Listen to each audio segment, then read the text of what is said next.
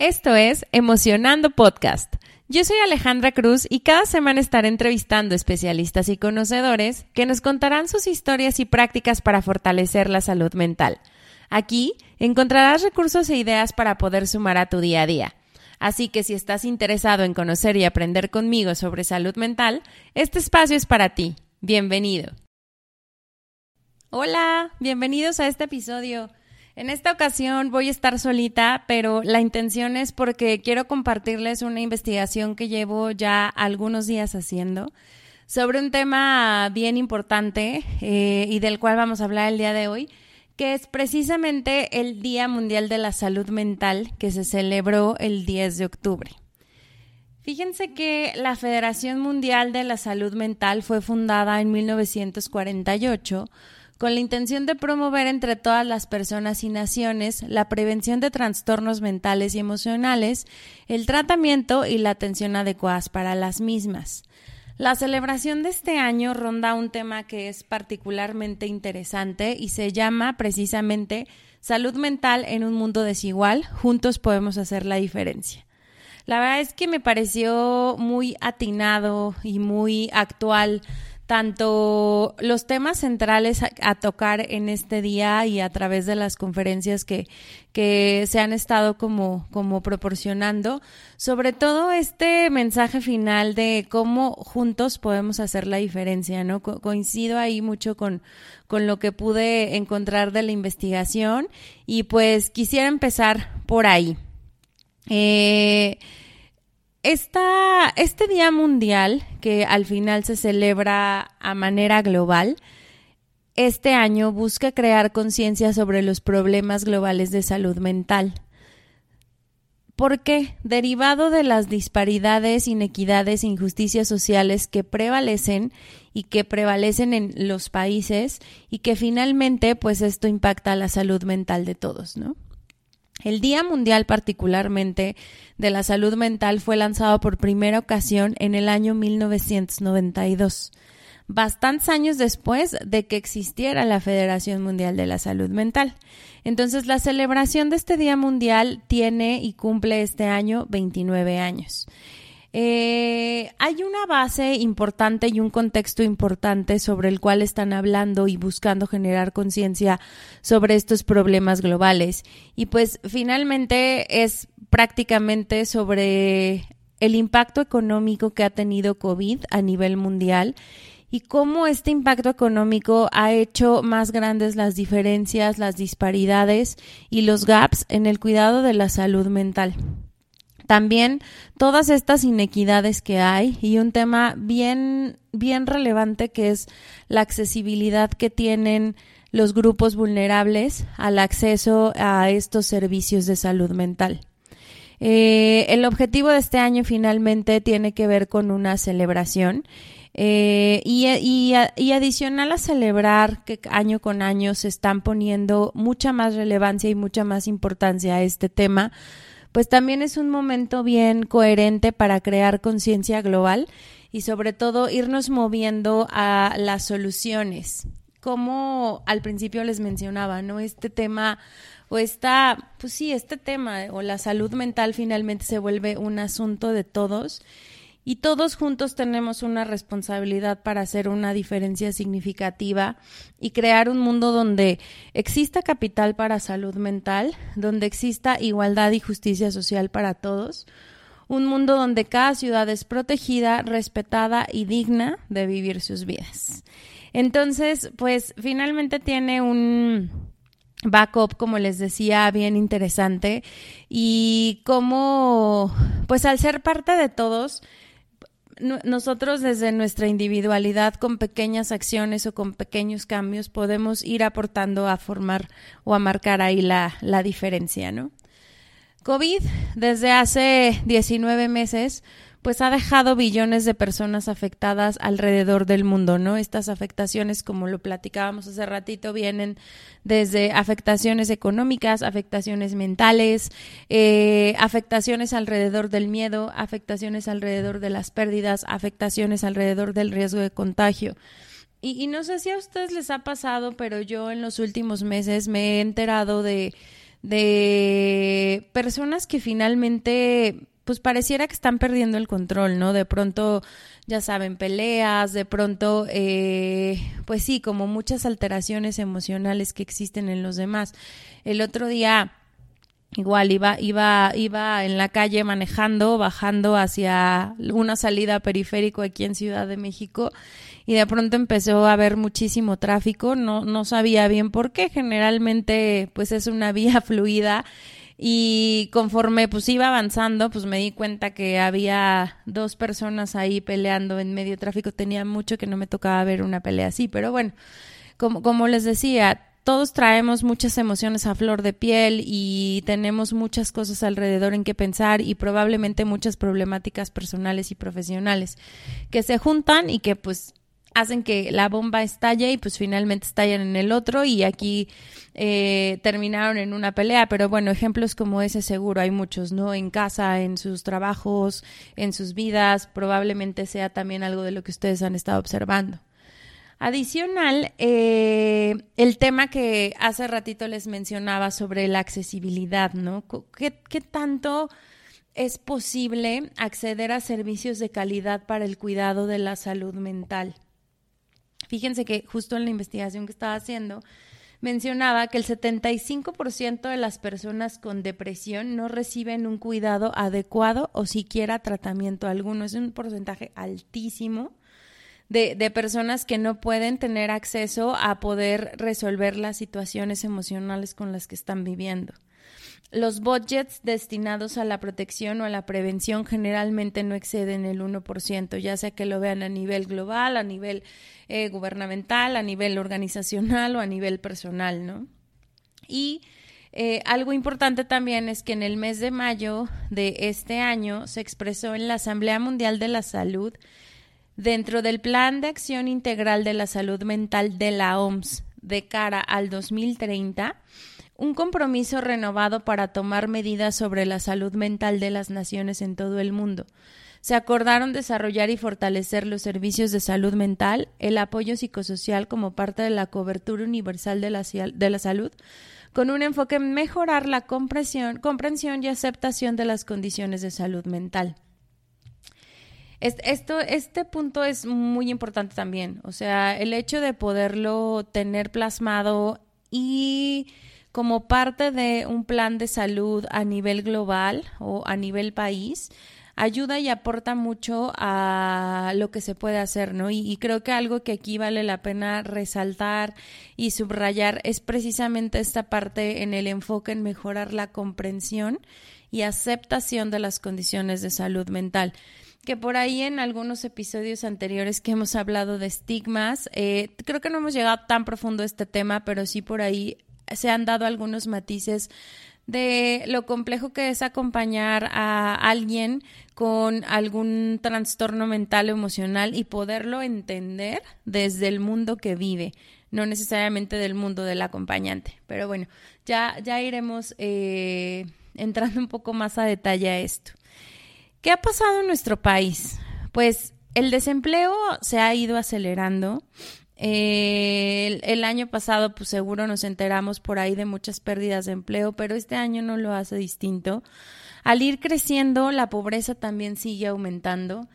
y hay varios países en donde el entre el 75 y el 95% de personas no tienen oportunidad de acceder a un servicio de salud mental más sumado a los, a los temas de estigma que existen de acceder o solicitar un apoyo eh, psicoemocional o algún acompañamiento individual y la discriminación que eso lleva consigo, ¿no? El acceso a la salud mental pues también es polarizado y depende mucho de los recursos con los que cuentes. Aquí en nuestro país pues los servicios gratuitos, si bien no son muchos, existen, sí existen, eh, sin embargo, hay oportunidades de pronto en la frecuencia y en la calidad de los mismos, ¿no? Pues al final, como les mencionaba, este es un tema que nos compete a todos. desde nosotros como personas individuales hasta los gobiernos, porque finalmente muchas de las soluciones incluyen programas de formación de profesionales, el desarrollo de habilidades, el incluir a las familias y a las redes de apoyo también en estos temas, la recomendación de la OMS, que también me parece muy significativa, es que va orientada a podernos enfocar mucho más en habilidades funcionales e intervenciones de apoyo y mucho menos en diagnósticos, problemas y limitaciones que al final hoy ya conocemos. Como veíamos en el, en el marco inicial de la celebración de este año, pues está enfocado en movernos más a las soluciones o a qué acciones se pueden hacer. Eh, cuando les hablo de estigmas, sale por ahí de pronto un estigma importante que es a buscar ayuda o a pedir ayuda. Y pues este estigma se incrementa especialmente para personas que tienen menores ingresos o menores posibilidades. Entonces, pues básicamente en, en esos puntos centrales es donde se está enfocando los planes de este año y de los siguientes años. Y pues algo que también me pareció muy relevante es poder ver y poder observar dos grupos que finalmente a nivel social han tenido cambios bien significativos también en sus formas, en sus rutinas y en cómo venían haciendo las cosas a como lo están haciendo ahorita, ¿no? El primer grupo es la salud mental en jóvenes y niños y cómo este año podemos de verdad celebrar la resiliencia de los jóvenes y los niños. ¿Y por qué celebrar?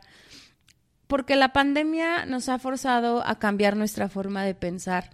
los forzó a cambiar la forma en que estudian, a cambiar la forma en la que se relacionan, a cambiar la forma en la que aprenden y a cambiar completamente todos los esfuerzos estudiantiles durante esta crisis. Ellos llevan prácticamente dos años de ser la excepción y de vivir una disrupción en sus formas de aprender. ¿Y por qué de ser la excepción? Porque tuvieron que cambiar pues prácticamente de un fin de semana a otro las formas, los medios, las rutinas, eh, pasar a un esquema digital de aprendizaje para el cual no necesariamente estábamos preparados en este momento, ¿no? No necesariamente nuestro sistema estaba preparado para poderlo sostener. Esto, este tema y este cambio es súper significativo porque en muchos de nuestros niños y en muchos de nuestros adolescentes, en algunas ocasiones ha puesto en duda su potencial. Y finalmente, el poner en duda el potencial en una edad donde están construyéndose puede generar una, una afectación bien significativa hacia el futuro en temas como el sentido de pertenencia, el poder medir su propio progreso, el reconocimiento y el autoestima en su camino a la adultez, ¿no? Eh, sumado esto a la presión que hoy tienen por todo lo que reciben a través de las redes, pues también puede poner ahí en riesgo muchos temas de su salud mental y pues finalmente todo esto es bien importante dentro de su desarrollo, ¿no? Particularmente yo vivo con un adolescente y la verdad es que me, me, tocó ver de cerca como varios momentos importantes derivados de estos cambios, mm, varios momentos importantes también en cuanto a los temas de ansiedad. Eh, y por ahí también conversando con algunos de sus amigos, porque también me ha tocado convivir con otros adolescentes, pues la realidad es que han estado en la misma. Han estado en la misma. Eh, se han sentido un poco enjuiciados tal vez sobre el estándar por el cual hoy son medidos y cómo de pronto pues empiezan a hacer ellos mismos y o también como familias hacemos juicios al respecto de sus calificaciones, de sus logros, de si están aprendiendo o no están aprendiendo, del tiempo que llevan haciendo esto, ¿no? Y pues también alrededor de los adolescentes y los niños aprendiendo en casa, pues tenemos los impactos que tienen los maestros y los impactos que tienen los padres de familia, donde en ambos niveles pues también sufrieron y han padecido cambios bien significativos. Eh, pues de cómo se venían haciendo las cosas o cómo se vienen hoy en día, ¿no? El estrés por aprender en línea es algo también muy importante y de los puntos más comunes de afectaciones que se generan en el adolescente. Emociones como la tristeza, la frustración y la desesperación por estar en casa en esta parte de aislamiento y de perder en algún punto como las relaciones sociales presenciales a los que ellos tenían acceso en la etapa educativa en la que estaban, desde los más pequeñitos que asistían al kinder hasta a lo mejor los más grandes que terminaron sus licenciaturas en línea y a lo mejor no pudieron ver de pronto su generación o, o conocer a sus compañeros del siguiente curso de manera presencial, sino solo a través de, de una pantalla, ¿no? Finalmente, creo que algo bien importante y bien digno, como les decía hace rato, es celebrar esta resiliencia, porque no es nada menor el que puedan integrar a su vida y a la nueva normalidad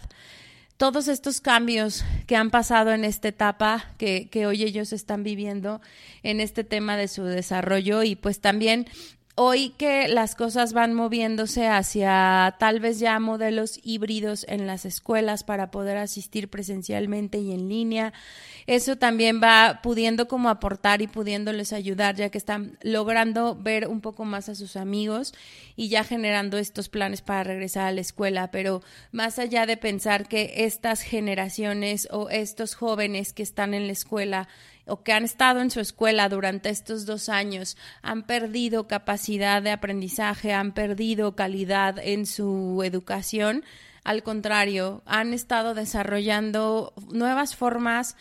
nuevo autoconocimiento, nuevas maneras de investigar que ninguno de todos los demás que hemos estado en un modelo tradicional educativo con condiciones normales ha hecho. Entonces, pues un aplauso enorme a todos los jóvenes y niños que han estado sorteando también esta pandemia desde sus casas y que han estado haciendo un esfuerzo súper significativo por terminar sus estudios y por tomar sus clases día a día un aplauso en ese mismo sentido a los maestros que los han acompañado y que también se han movido para encontrar nuevas formas de aprender y de enseñar en línea, que para nada es lo mismo que estar en, en una forma presencial.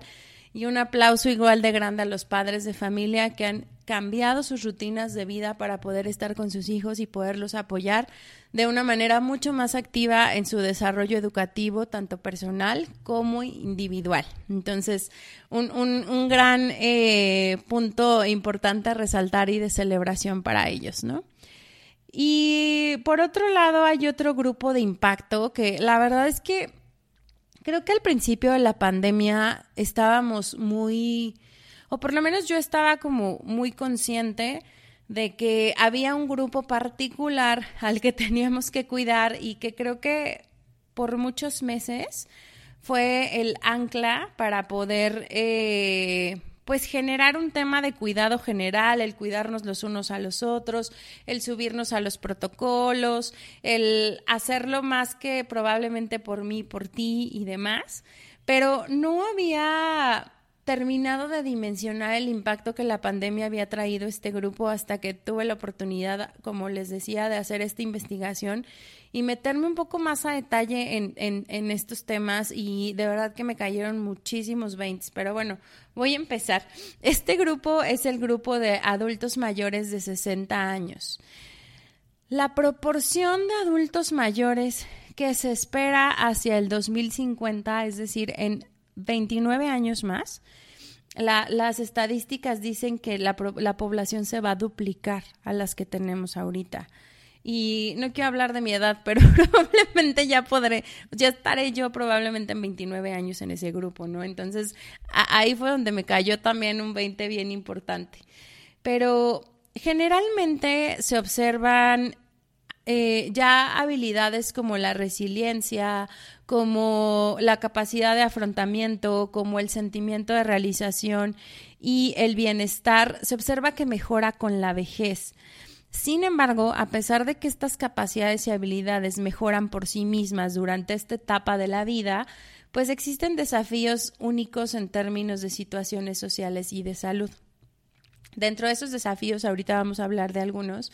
pero uno de ellos es que la habilidad que tiene el cuerpo o nuestro cuerpo para resistir el estrés se reduce y las adversidades psicosociales, la vulnerabilidad de enfermedades físicas o mentales aumenta. Eh, el trastorno neuropsiquiátrico más común en la vejez es la demencia, que representa más menos o que impacta más menos al 5% de la población. Pero es seguido y no muy distante de la depresión y de la ansiedad. Todos estos desafíos psicosociales vienen de la jubilación, de la soledad, del duelo, del aislamiento social, de ciertas creencias sociales que pueden existir por la edad y que finalmente pueden conducir a tener altos niveles de angustia y de bienestar que viene pues derivado de todos estos temas, ¿no? les, les quería hablar de este punto porque estaba recordando mientras leía esto, como les decía hace ratito, que muchos adultos mayores o muchos de nosotros estuvimos teniendo ciertas medidas particulares para el cuidado, ya sea de nuestros padres o de nuestros abuelos, ¿no? Que de manera familiar de pronto se activaron ciertos protocolos, eh, pues sí, literal de cuidado, pero uno de los puntos que me caía a mí particularmente era que justo uno de los grandes desafíos para ellos es el aislamiento y que justo una de las medidas protocolarias de cuidado es el aislamiento. Entonces, el impacto que hay para nuestros adultos mayores en ese sentido, pues es mucho más significativo, ¿no? Por, ahí recordé que, que una amiga me platicaba de la angustia que sentía o el miedo que sentía de ir a ver a sus papás y que era súper entendible su miedo, porque pues obviamente uno lo que menos quisiera es eh, pues contagiar de esta enfermedad a alguien que amas, ¿no? Y sobre todo por todas las cargas que hay alrededor, toda la responsabilidad y demás. Pero que uno de sus padres le decía que probable, o sea, que solo, solo la invitaba a reflexionar, que probablemente por ese miedo hoy la estaba limitando a verla y que probablemente no sabía si la vida le iba a alcanzar para poder verla. Entonces, híjole, eso me pareció también súper, súper importante y, me removió también por ahí muchos temas porque pues personalmente también pasé por ese momento con mis papás de de no sé si nos vamos a ver porque pues yo estoy saliendo a la calle y entonces yo pudiera contagiarlos y demás y entonces mm, de pronto salen como muchas miedos, angustias y demás, hasta que pues encontramos la forma como familia de poder estar más tranquilos sin sentir tanto miedo a este contagio, pero bueno, se los, se los pongo ejemplo porque probablemente no solo fue algo que me pasó a mí, a mis padres o a mi amiga y a sus padres, sino probablemente a muchos de los que pudieran estar escuchando ahorita con padres y abuelos, ¿no? Entonces, eh, finalmente creo que es un punto ahí a, a poder ver eh, o a poder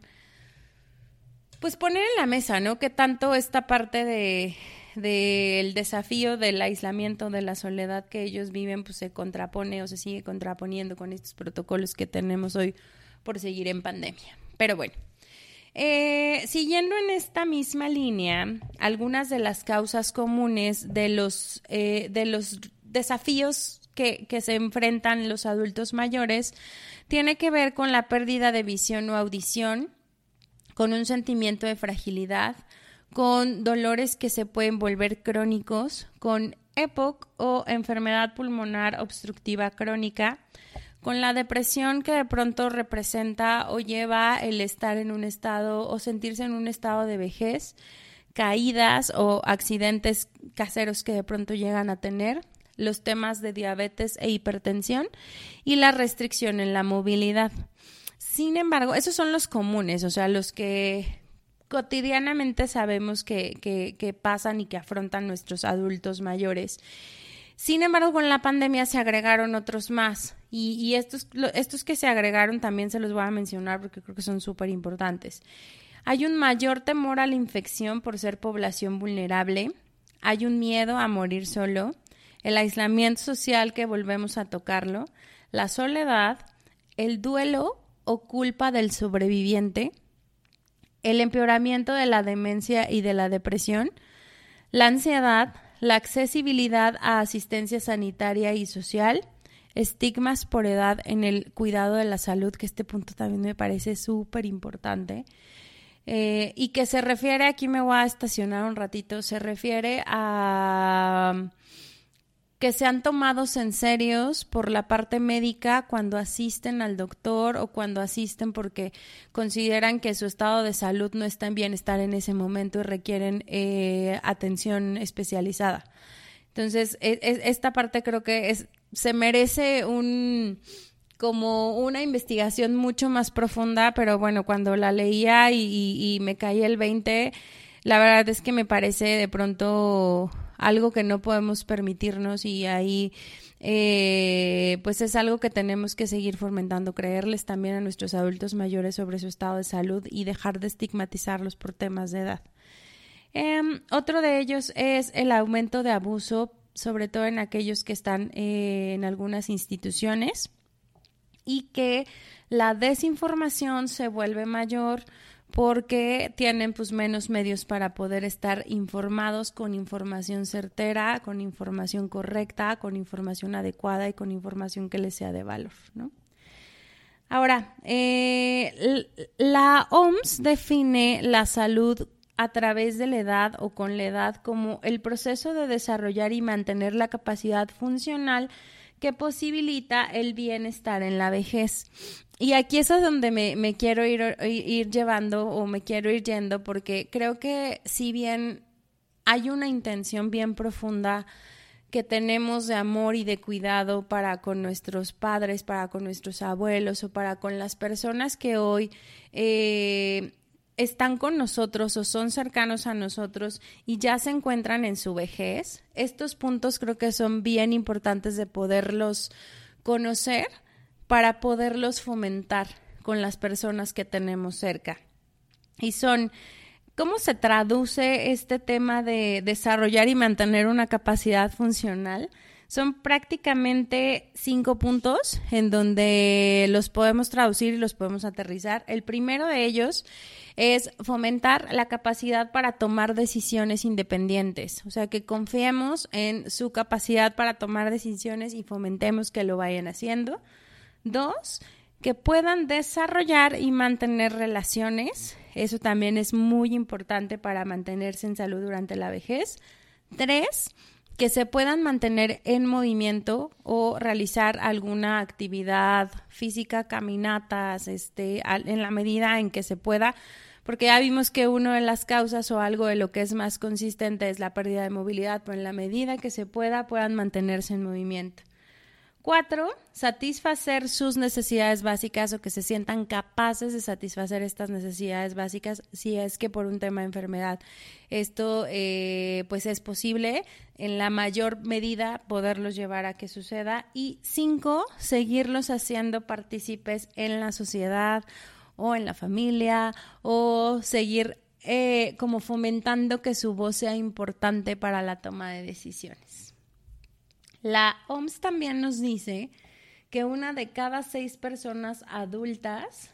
sufren abuso y discriminación y este abuso generalmente viene por tres cosas. Una, que son los estereotipos, que se traduce como lo que pensamos de los adultos mayores. Dos, son los prejuicios, que se traducen cómo nos sentimos respecto a la vejez o respecto a los adultos mayores. Y tres, la discriminación que se traduce en cómo actuamos ante ellos. Entonces, pues la verdad es que este es un tema en el que hay muchísimo por hacer, muchísimo todavía por explorar, muchísimo por poder eh, concretar, pero a lo mejor se podría, se podría como aterrizar en tres cositas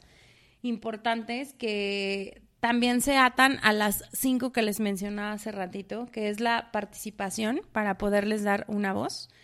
y que sean representados o, ajá, o sea, finalmente que sean representantes en la, en la sociedad. Dos, conectarlos con instituciones que puedan darles atención y cuidado. Y en ese sentido, pues que crezca un poco la oferta de instituciones que, que, hacen esto. Y tres, promover la investigación sobre el envejecimiento. Esta parte también es súper, súper importante. Los modelos de aprendizaje en adultos, eh, cómo poder mantener y fomentar este bienestar también en los adultos mayores. O sea, hay mucho trabajo ahí por hacer que lo hace importante, significativo y relevante, dado que la población se va a duplicar en no más de 29 años, ¿no? Eh, justo algunas de las estrategias que recomienda la que nos recomienda la Federación Mundial de la Salud Mental son el que podamos empezar o sigamos los que ya lo empezaron a fomentar un envejecimiento saludable, a reconocer su contribución a la sociedad, a promoverlos en participación comunitaria, asegurar su voz en los comités de políticas relacionados con eh, los adultos mayores y con la vejez, a que se generen servicios especializados y dedicados para personas mayores y a contemplarlos en los planes de bienestar social e independencia socioeconómica después de la jubilación, que también es un punto muy importante, ¿no? ¿Qué pasa después de la jubilación en los siguientes 10, 20 años, 30 años que todavía este, siguen siendo activos y que eso pudiera promover su, su envejecimiento saludable. En fin, pues prácticamente sobre estos dos grupos en particular sí, sí, quise darles un poco más de información, como les decía, creo que de pronto son grupos que no necesariamente tenemos tan presentes, pero la realidad es que han estado también teniendo impactos significativos sobre su salud mental y donde tenemos que estar observando que hacia el futuro pues puedan estar teniendo los recursos, eh, los recursos, los medios, las técnicas o las prácticas adecuadas para también fortalecer y fomentar su salud mental. Espero que algunos de, de, las ideas que aquí ahorita empezaron a salir pues pudieran funcionar y por lo menos nos lleven a generar como estas reflexiones para después encontrar algunas acciones para poder este pues sí, para poder ayudarlos o para poder apoyarlos. Eh, y pues finalmente, el otro de los temas centrales que, creo que que creo que en nuestro país es de los más importantes es este tema de que hablábamos de accesibilidad a los servicios de calidad en cuanto a salud mental, ¿no? Eh, creo que todas aquellas instituciones que hacen un esfuerzo importante por la vinculación o por ofertar acompañamientos individuales a precios alcanzables o a, pues sí, a, costos que podamos cubrir. Eh, las que existen ahora y de las que existirán en el futuro van a ser muy, muy, muy importantes para poder eh, atender esta estos temas de accesibilidad, de frecuencia y de calidad en aquellas personas que requieren un apoyo individual particular por, por los trastornos mentales o emocionales que vienen afrontando en los últimos meses. Entonces, pues en conclusión, hay, hay puntos bien importantes, eh, particularmente sobre sensibilizar acerca de la relevancia que tiene la salud mental en nuestro bienestar, en nuestra productividad en nuestro enfoque en la toma de decisiones y en el logro de resultados, que particularmente ahí lo que puedan o lo que podamos ofrecer o aportar los apasionados como yo de este tema, pues seguirlo haciendo, cuenten ahí conmigo para poder en la medida de lo posible y en lo que pueda apoyarlos en esta sensibilización o apoyar en esta sensibilización. Em, el segundo punto creo que lo dejaría con lo importante que es educarnos sobre temas como depresión, como ansiedad, como estrés, como un trastorno obsesivo compulsivo, como en trastornos de déficit de atención eh, e hiperactividad o u otros trastornos comunes con la finalidad de acompañar y ser soporte de amigos, parejas, familiares que pudieran presentar estos eh, trastornos sobre su salud mental o nosotros mismos. Entonces, también en ese sentido, eh, como les decía, en la medida de lo posible, lo que pueda también estar conectando por ahí con algunos especialistas para hablar particularmente de estos temas, pues cuenten con, con mi compromiso para hacerlos, ¿no? El tercero lo resumiría en cómo podemos normalizar el y no, normalizar para contribuir a quitar este estigma de pedir ayuda, normalizar el ir a terapia y hablar de ello. El que sea común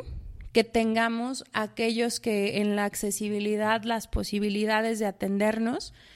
irlo compartiendo, irlo hablando y en esa medida evitar estos estigmas que hay alrededor de que si asistes a terapia estás muy mal o tú no necesitas ayuda porque puedes solo o que pudieras estar loco o loca si requieres una ayuda profesional. Creo que en la medida en que podamos de verdad fomentar cada vez más el ir a terapia para atendernos, va a ser algo significativo que de manera social sí podemos aportar. Entonces, creo que con esos tres puntos eh, los dejaría.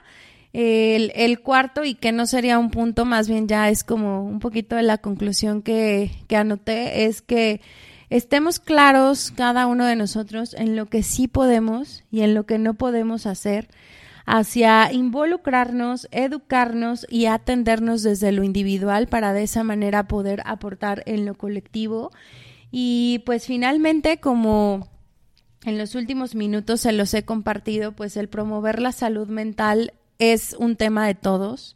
Es un tema que tiene que ver con la prevención, con la información, con la investigación, con la educación, con el aportar esta salud mental, esta esperanza y este paso adelante por un derecho humano que tenemos, que es el estar en bienestar. Entonces, pues espero que esta, estos pequeños datos les hayan dejado información de valor, tanto como, como a mí. La verdad es que aprendí muchísimo de esta investigación. Si están por ahí interesados en conocer mucho más, eh, particularmente la fuente sobre la cual lo estuve haciendo eh, es sobre esta Federación Mundial de Salud Mental, que les voy a dejar aquí sus, eh, sus, bueno, les voy a dejar en las notas la página por si quieren hacerlo. Se pueden hacer miembros y recibir información ya muy, muy particular. Eh, tienen un newsletter hay aquí muchísima información, sobre todo verdadera información o información de valor para para agregar a, lo que ustedes quieran buscar. Y bueno, también en ese sentido pueden hacer donaciones. Estas donaciones pues obviamente ayudan a fomentar la, la investigación y pues finalmente a tener como como, como les mencionaba, información de muchísimo valor para los demás. Eh, por ahí estuvimos, creo que en el tercer episodio, con la directora de Centro Sanamente, entonces, eh, hablando de temas de accesibilidad,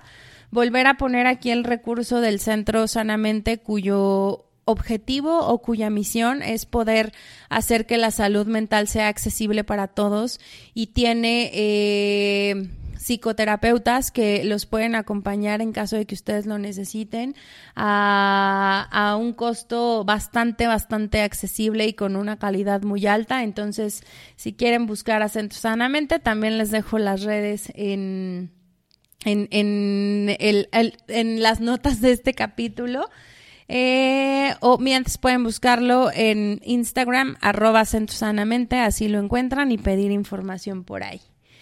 Y pues nada, este capítulo especial o esta cápsula especial en, en celebración del Día Mundial de la Salud Mental que acabamos de, de vivir el domingo pasado. Y pues los dejo, espero que los haya nutrido, como les decía, que creo que esa parte ya la mencioné. Eh, síganme en Instagram por ahora, la cuenta es arroba emocionando podcast y ahí también pueden encontrar eh, información de valor y algunos posts de los episodios de los episodios anteriores y pues nos vemos la siguiente semana. Chao.